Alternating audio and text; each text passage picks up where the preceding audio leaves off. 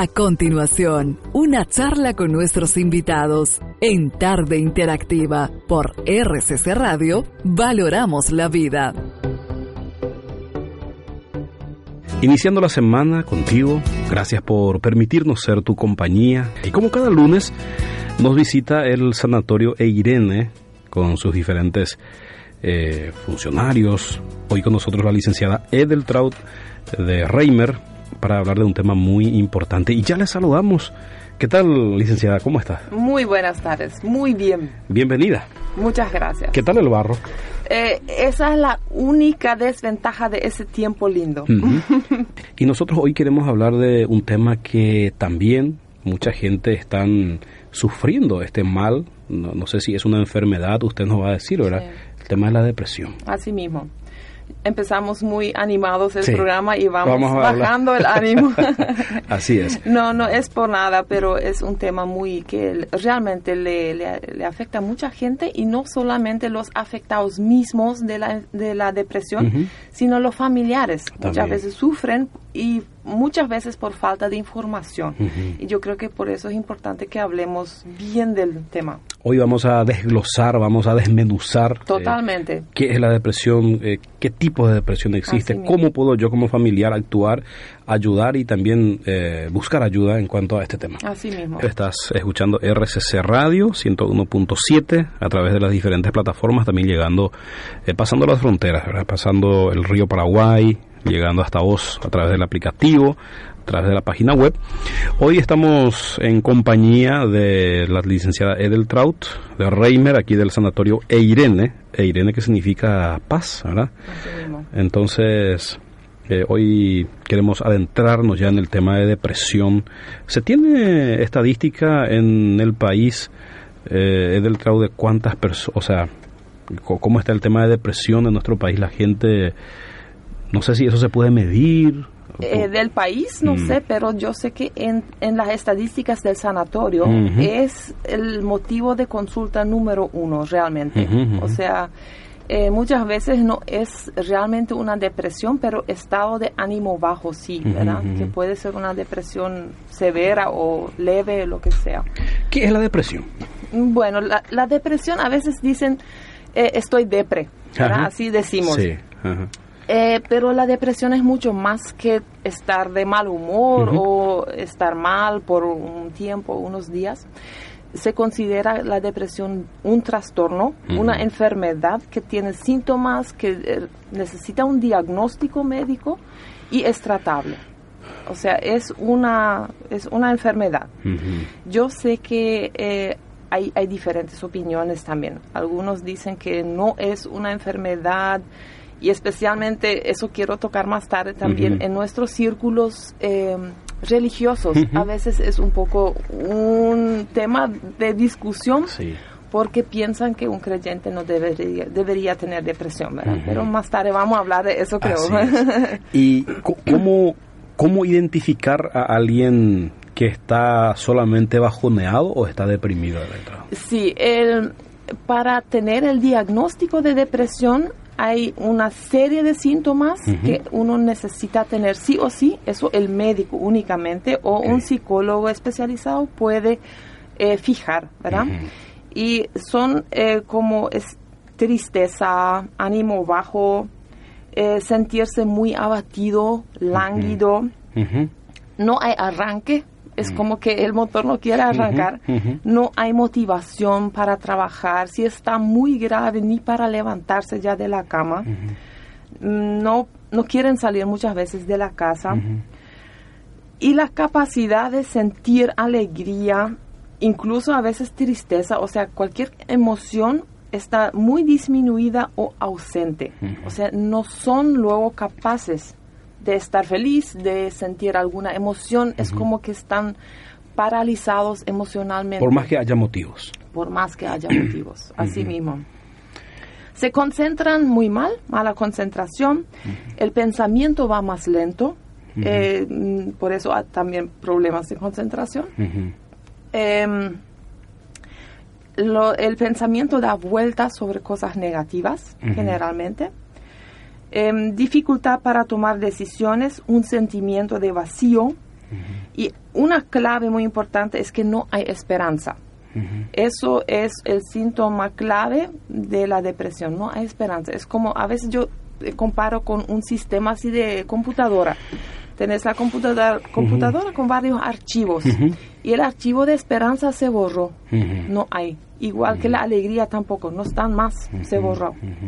Y después vamos a ver por qué tiene tanta importancia eso. ¿verdad? Exactamente. Eh, pero eh, la persona debe de reunir todos eh, estos síntomas o, o si, si algunos de ellos...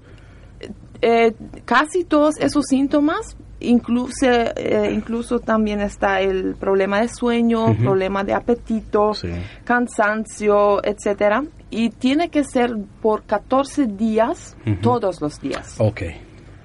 Ahí recién se habla de un diagnóstico de depresión, porque viste que muchas veces tenemos algunos días, especialmente nosotras las mujeres, ¿verdad? Que, presentamos casi todos los síntomas, pero por unos días no más y se nos pasa. Exactamente. Y eh, eso en la depresión tiene que ser por 14 días o más.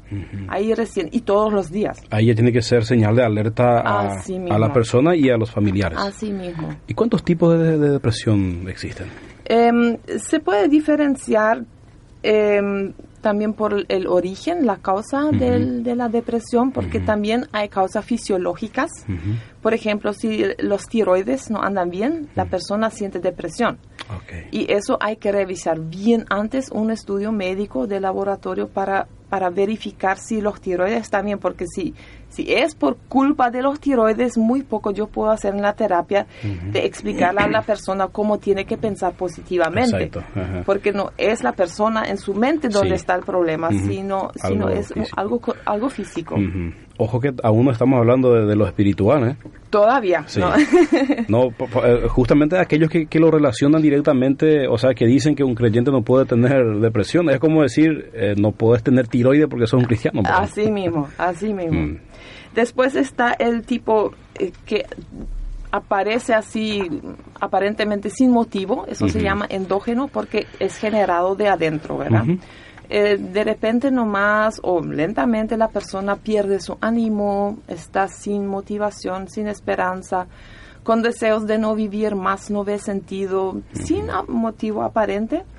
Eh, eso solamente para el médico es importante en, la, en el tratamiento, porque los fármacos son diferentes, tienen diferentes puntos donde actúan, donde tienen su efecto, y ahí tienen que diferenciar si es endógeno, como lo llamamos, y el otro sí sería exógeno, es cuando hay una, una un motivo aparente, una pérdida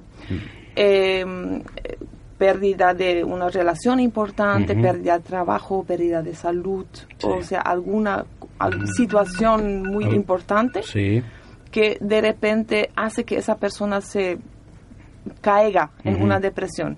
Es que ahí muchas, la, generalmente las otras personas entienden.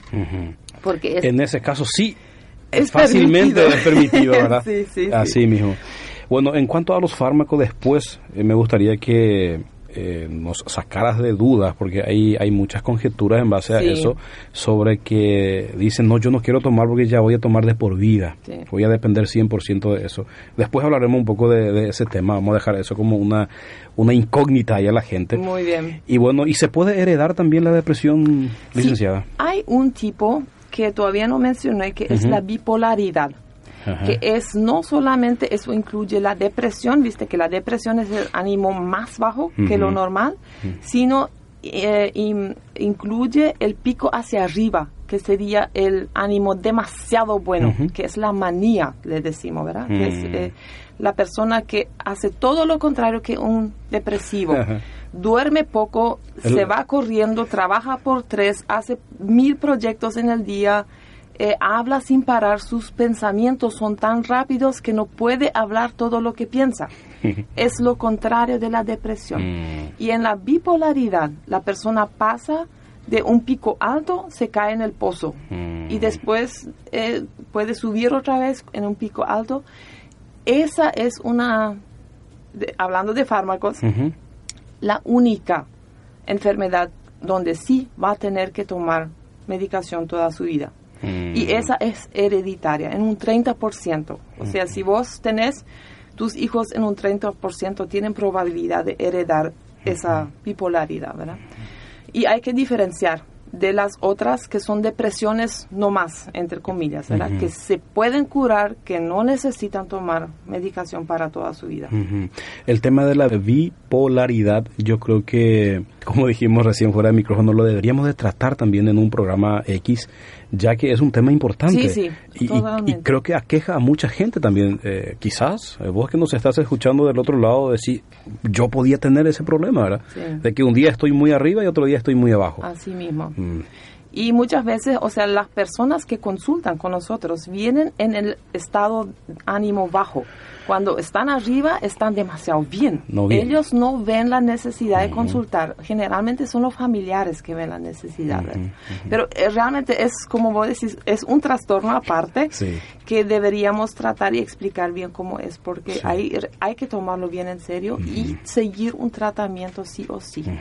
Y en el tema de la depresión también, eh, del traut Mm, a veces queremos eh, hacer caso omiso a, a, lo que está pasando el familiar o, el amigo, pero la depresión yo creo que es algo que nos debe de preocupar. Sí, y preocupa generalmente porque es muy eh, pesado ver a un familiar o un amigo ver sufrir así anímicamente, ¿verdad? Es que está llorando, que haces todo lo posible y no se levanta su ánimo, es muy difícil para los familiares, por eso también hay, creo que después tenemos un bloque para ver qué exactamente deberían hacer los familiares y amigos y qué es lo que no deberían hacer. Así mismo, nosotros vamos a escuchar un tema musical y a la vuelta hablaremos ya del tratamiento de la depresión y cómo los familiares deben de, de ayudar y actuar también, porque no es como vos dijiste al, principio, no es que la tarea solamente es para la persona deprimida, sino también a los familiares. Sí, porque a veces en una depresión grave es imposible para esa persona incluso agarrar el teléfono y fijar un turno con el médico o el consejero o lo que sea. Y también se ve un poco en esa parte que cuando voy a hablar con un psicólogo, Mm, me considero estoy mal de la cabeza o no yo no estoy loco para qué voy a irme a un psicólogo es cierto sí. Entonces ahí también eh, los familiares juegan un papel preponderante a la hora de iniciar un tratamiento. Sí. como cada lunes te reiteramos si por ahí recién te sumas a la radio estamos hablando hoy acerca de la depresión. Hablábamos de que eh, existen diferentes síntomas en donde uno puede identificar. Bueno, vos si quieres volver a escuchar cuáles son los síntomas, mañana puedes acceder en la página de la radio en rcc.com.pi, puedes volver a escuchar el programa para ver un poco si por ahí tienes algún familiar, algún amigo que, necesita de, de, una ayuda especial, ¿verdad? Hablábamos de que existen diferentes tipos. El tratamiento. Muy bien. El tratamiento eh, debería ser un decidir un médico, porque viste hay diferentes causas y el médico decide según la causa de esa depresión, por qué esa persona es depresiva. Y tiene que ver si no es por ahí bipolar también. Eh, cada depresión tiene un tratamiento diferente, ¿verdad? Pero en general, em, un antidepresivo leve se puede dar en una depresión mediana a severa, que mucha gente todavía tiene un miedo a los antidepresivos, bueno, tampoco no saben diferenciar. Eh, se piensa que el antidepresivo es sedante, pero es totalmente otra cosa. No, un sedante es otra cosa. El antidepresivo no causa adicción, es, lo tomas esos meses o tal vez años que el médico te indique y salís sin, sin tener necesidad después de tomar más. No produce adicción, eh, no tiene efectos secundarios, tal vez al principio cuando el organismo tiene que asimilar un poco el, nuevo, el nuevo elemento, pero es una ayuda enorme para nosotros los consejeros, porque eh, viste que en la depresión se pierde la esperanza. Y el, es algo en nuestro cerebro, es una química que se produce ahí que depende de diferentes hormonas de la felicidad, se dice, em, que ya no producen esperanza. Ah, Entonces, yo en, en mi consultorio de consejería, yo, a mí nada me sirve hablar con esa persona tratando de transmitir algo que le dé esperanza de que crea que va a poder salir, de que cambie alguna actitud o forma de pensar, porque no está el archivo de esperanza. Mm. No, no me va a creer nada. Entonces, eh, sugerimos que consulten al médico, que reciban un tratamiento leve, incluso, y después cuando su ánimo está un poco mejor, cuando se está creando otra vez ese archivo de esperanza, podemos nosotros hacer muchas cosas en terapia de conversación. Para reiterar y acentuar eh, el tema de la dependencia, entonces el tratamiento, o sea, el fármaco para la depresión no, no te va a producir una dependencia, tampoco tenés que tomarlo toda la vida. No, no, para nada. Solamente si es bipolaridad, ahí sí y es un eh, ahí es un tratamiento muy diferente también.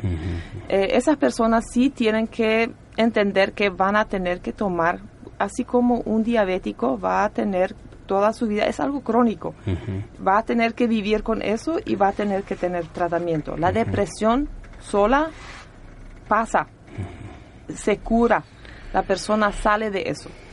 Aunque en, en la situación aguda cuando está en eso no nos va a creer si le decimos porque no tiene esperanza. Claro. Pero se sabe que de ahí se sale, se sale de la depresión. Y lo bueno, hablando en el Chaco y creo que también en el Paraguay tenemos a muchos consejeros familiares, sí. ¿verdad? Que pueden ellos también dar un diagnóstico estimativo y derivar a este a esta persona ya a un, a un profesional, a un psicólogo o psiquiatra, para que pueda eh, también eh, ahondar ¿verdad? En, la situación, porque los consejeros familiares que muchas veces encontramos en las iglesias o, en medios de comunicación también ayudan bastante a las personas. Sí, y es importante que ellos entiendan también lo que es la depresión, porque el peligro es ahí vamos a tocar ya tal vez un poco el tema de qué pasa en el, en el creyente, la depresión en el creyente. Eh, el peligro es ahí que muchos no entienden lo que es la depresión, esos consejeros familiares o de la iglesia, y dicen, no, tenés que orar más. Lo espiritualizan todo. no tenés más suficiente fe, tenés que orar más, tenés que dedicar más tiempo con Dios. Y eh, como la persona depresiva no tiene esperanza, y otro síntoma de la depresión es sentimiento de culpa por todo lo posible e imposible. Se sienten culpables. Si le decís, no, pero es, tenés que hacer tal cosa, tenés que orar más porque no crees y esos, esas cosas, eh, más culpa va a sentir. O sea, no soy capaz, yo no soy capaz de ser creyente, soy mala persona, eh, nunca Dios me va a perdonar y ahí en vez de ayudar, nosotros le, hundimos más. Empeoramos. Exactamente. Eso es lo que muchas veces pasa. Incluso le dicen a las personas que los creyentes no deberían tener depresión. Es como eh, tenés la pierna rota, pero tenés que caminar igual, ¿verdad? ahí es donde también se tergiversa el, donde el apóstol Pablo decía a, los de Tesalónica, ¿verdad? Que, que estén siempre gozosos, ¿verdad? Pero eh, eso no significa que no pasemos también por situaciones difíciles en la vida y que nos genere esos sentimientos, ¿verdad? Así mismo. Y es, yo creo que sí, tenemos que intentar tener gozo siempre, que es para una persona sana, está bien.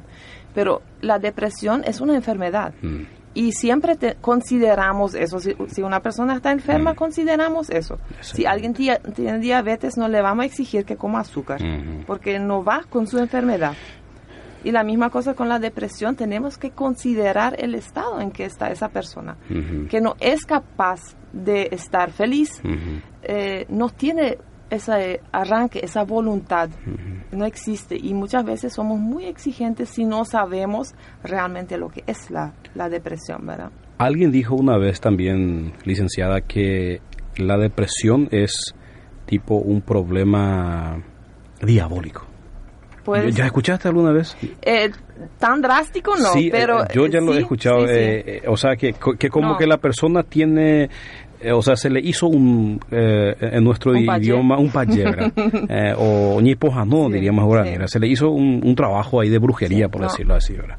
en mi entender no es no tiene nada que ver. Mm. O que lean Primera Reyes 19, donde el profeta Elías es hizo grandes obras para el Señor y después es, vino la persecución de la reina, ¿verdad? Y él se escondió, súper pichado, ya no veía más sentido en la vida, no quería vivir más, se acostó ahí, eh, déjeme en paz. Para mí que estaba, tenía una depresión, si uno lee bien, ¿verdad? Y lo que es muy interesante la reacción de Dios. Él no dice, no, no, no, no, no, mi hijo, así no. Es un creyente, no hace. Todo lo contrario, él dijo, tranquilo, descansa le envía un ángel que le da de comer, le da de beber. Igual, seguí nomás tranquilo hasta donde necesites tu reposo, ¿verdad? Eh, consideraba eso, respetaba eso. Y en ningún momento le exigía que sea feliz, que igual siga, que aunque no tenga fuerza, porque la fuerza física en un depresivo también disminuye, ¿verdad? y no puede ser que sea algo diabólico, porque es una enfermedad, es un trastorno que cualquiera podría tener. Y los salmos están llenos de testimonios de depresión, de bajo ánimo, de no poder más, de etcétera. Si vamos a interiorizarnos también en muchos, en muchas historias de la Biblia, le vemos a muchos personajes y nosotros nos enfocamos solamente en, la, en las victorias, ¿verdad? nos por ejemplo, Jonás también cuando eh, se enojó, ¿verdad? Eh, era una persona bastante negativa, según yo puedo entender. Y, bueno, la depresión es algo que, que está ahí y, nos puede afectar a cualquier uno. Ahora está un poco en, la otra parte, licenciada, eh, la parte de la familia, que también sufre, ¿verdad? Con, Totalmente. los depresivos o depresivas. Sí, especialmente si es la pareja. O los que sufren muchas veces son los niños, los hijos de una mamá depresiva porque un niño siempre se siente culpable si ve que la mamá está llorando, si está mal. Los niños siempre piensan que es por culpa de ellos.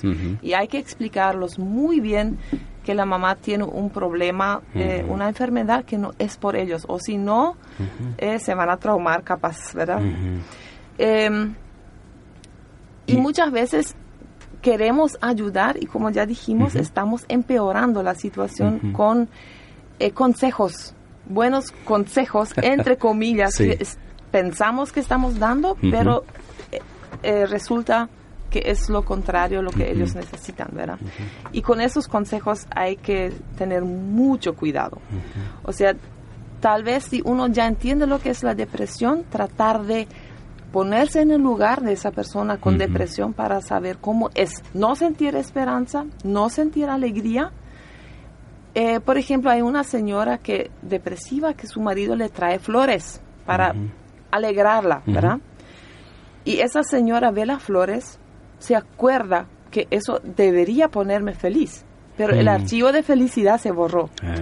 Ella no puede estar feliz por esas flores. El marido se pone triste, ya empieza a desesperarse también porque no hay nada que le pueda motivar y la señora más culpable se siente porque ve que hasta su marido es afectado por lo que ella tiene. Entonces hay que entender eso.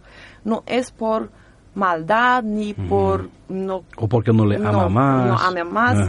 Em, no son capaces de sentir alegría. Entonces no hay que exigirles o decirle, ¿y por qué no hace un viaje? ¿O por qué no hace tal cosa? Te va a ir mejor.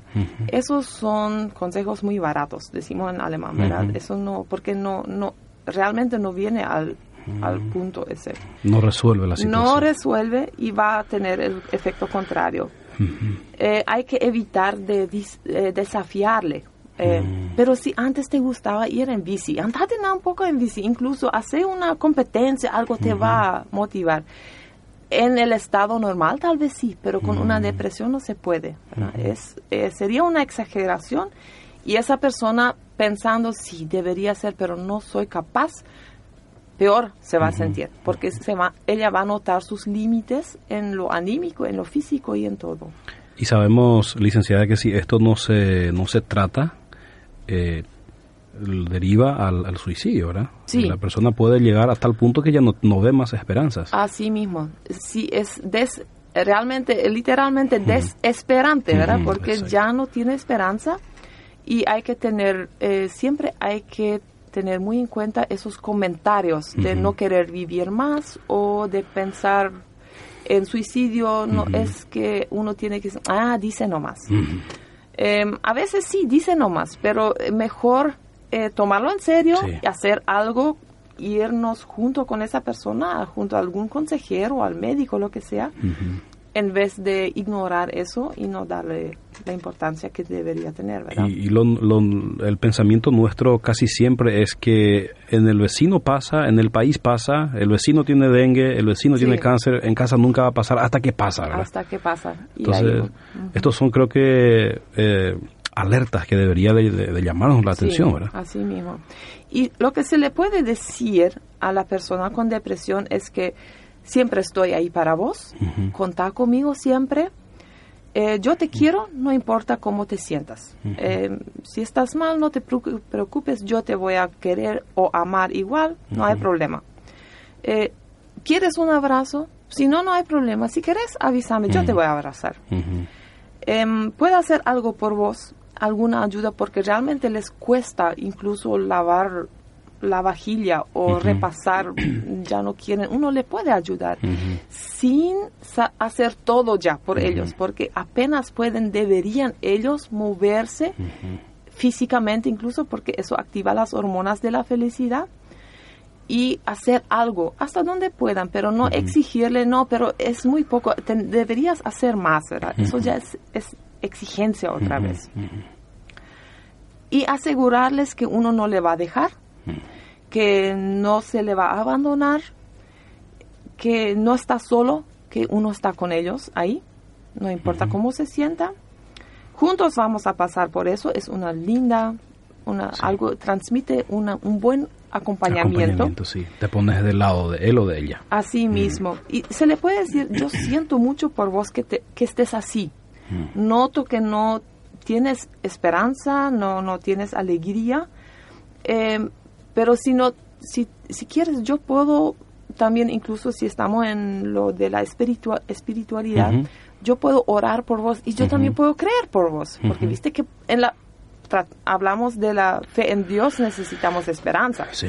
Porque nuestra fe es esperanza nomás. No le vemos a Dios, Él no nos habla, así eh, esperamos todo eso, ¿verdad? Sí.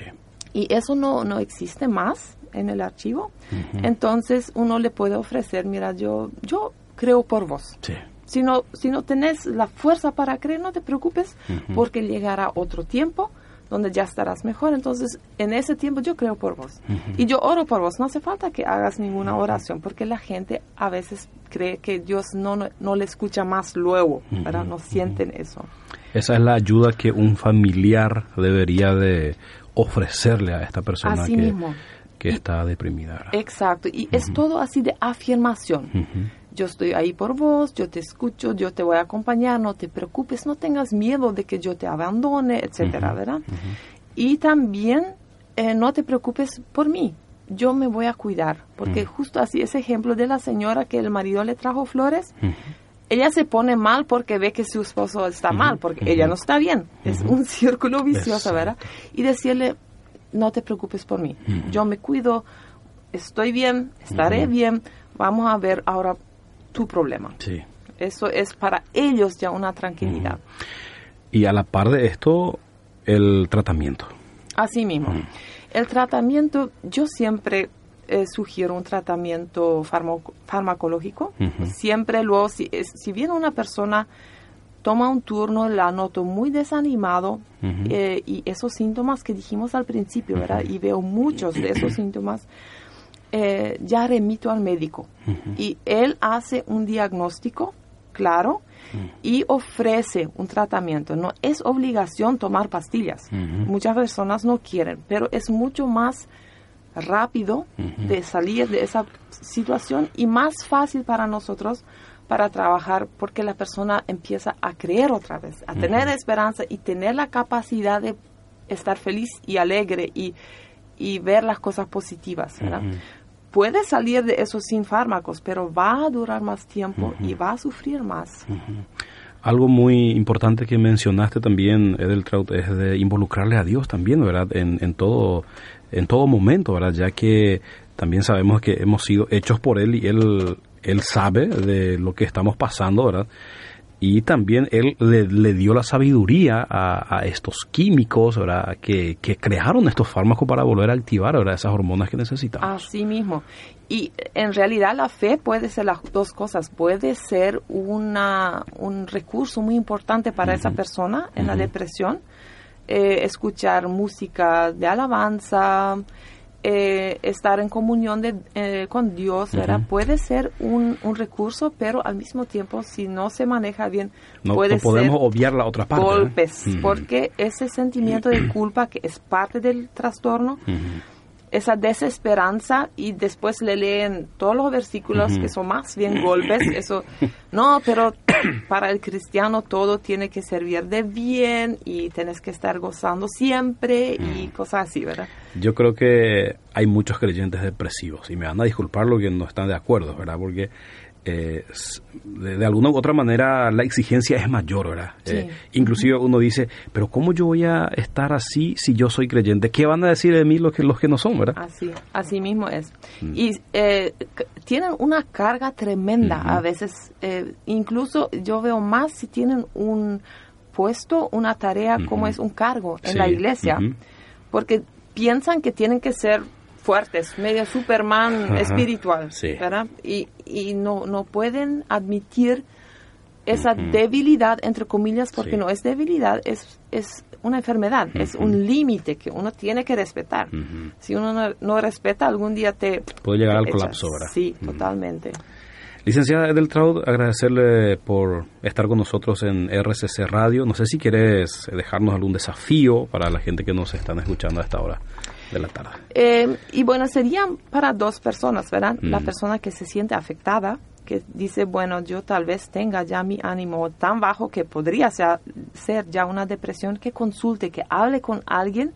Si no tiene el, el coraje, el arranque, la fuerza para tomar un turno con un mm. médico, pedirle a un familiar o un amigo que lo hagan. Porque la vida es muy corta como para sufrir todo el tiempo hay que, hay que disfrutar la vida lo máximo posible y con la depresión no se puede. Y el segundo grupo serían los familiares y amigos que realmente se informen bien, que no le llenen de consejos o que te haces no más, controlate un poco mejor, que quién dijo que la vida sería fácil, eh, etcétera, ¿verdad? Con eso no le van a ayudar. Eh, hay que informarse bien, acompañarle tal vez al médico, al consejero en donde vayan y eh, apoyar en la forma correcta, ¿verdad? Muchísimas gracias, licenciada, por su tiempo. Gracias a ustedes. Y la esperamos nuevamente en los próximos programas. Cuando quieran. Ahí está con nosotros la licenciada Edeltraud Reimer. Una charla perfecta con profesionales que te ayudarán a conocer más los diferentes aspectos de la vida fue una presentación de RCC Radio. Valoramos la vida.